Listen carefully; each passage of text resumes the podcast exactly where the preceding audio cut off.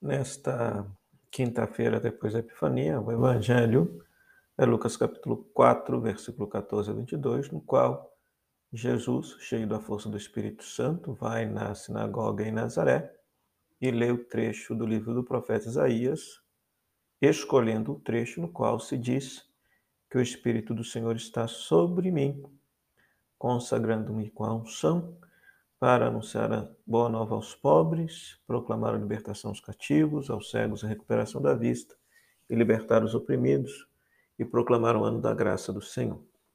Diz o texto que ele escolheu esta passagem de Isaías capítulo 61 para ler, e que depois todos davam testemunho a seu respeito, admirados com as palavras cheias de encanto que saíram de sua boca. Ora, esse texto de, do Evangelho de Lucas mostra qual é a missão de Jesus, qual é o programa missionário de Jesus. No Evangelho de Lucas, Jesus entende sua missão como aquela missão apresentada pelo profeta Isaías no capítulo 61, de anunciar o Evangelho aos pobres, proclamar a libertação dos cativos, curar os cegos, libertar os oprimidos e, pro, e proclamar o ano da graça do Senhor. Jesus, no Evangelho de Lucas, realiza toda esta missão. Nós, enquanto religiosos da Ordem das Mercês, temos nesse texto um texto fundacional do nosso carisma. Gostamos de entender Jesus como o primeiro mercedário por conta disso. Por quê? Porque a missão do mercedário também é libertar as pessoas das suas situações de cativeiro, Portanto, querido irmão, querido irmão, o que, é que esse texto diz para nós? Em primeiro lugar, essa era uma missão de Jesus. Todo cristão, portanto, discípulo e discípula de Jesus, deve assumir essa mesma missão: evangelizar os pobres.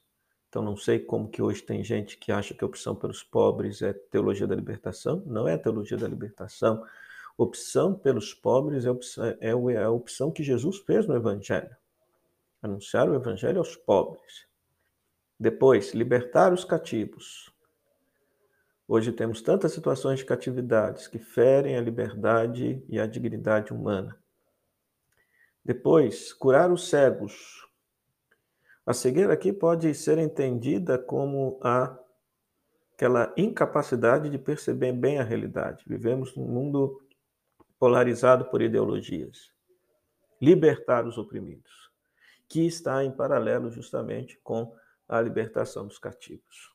Essa missão, é claro, é específica do mercedário, mas ela é de todo cristão, porque foi a missão de Jesus.